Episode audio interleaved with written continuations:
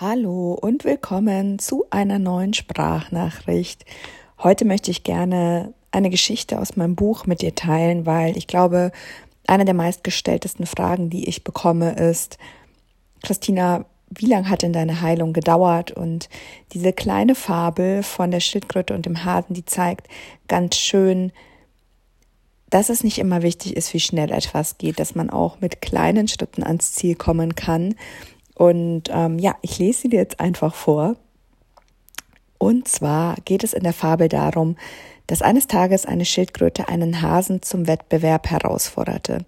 Sie vereinbarten einen Termin und luden alle Tiere im Wald zum Zusehen ein. Der Startschuss fiel und die Schildkröte machte sich in gewohnter Langsamkeit in Richtung des Ziels auf. Der Hase, der wusste, dass er viel, viel schneller laufen konnte als die Schildkröte, belächelte die Schildkröte machte sich über sie lustig, äffte sie nach und unterhielt damit die Zuschauer.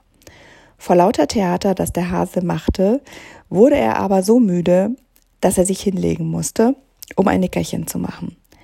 Er war sich sicher, er würde es sicher trotz seines Schläfchens immer noch schaffen, die lahme Schildkröte einzuholen. Die Schildkröte steuert, steuerte stattdessen langsam, aber bestimmt auf das Ziel zu und erreichte als erste die Ziellinie.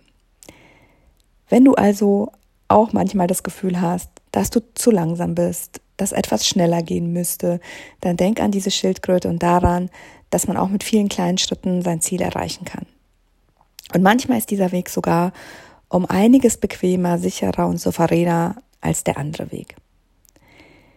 Wenn du Lust hast, ich verlinke dir in den Shownotes der Podcast-Folge nochmal die kostenlose Challenge, die ich veranstalte, die geht morgen am 6. Februar um 18 Uhr raus. Wir machen fünf Tage lang eine Entspannstadt ausge ausgebrannt Challenge. Da gibt es Tipps, Übungen, Gedanken zum Thema, wie kann ich entspannter werden, wie kann ich Ängste loslassen, wie kann ich Stress loslassen.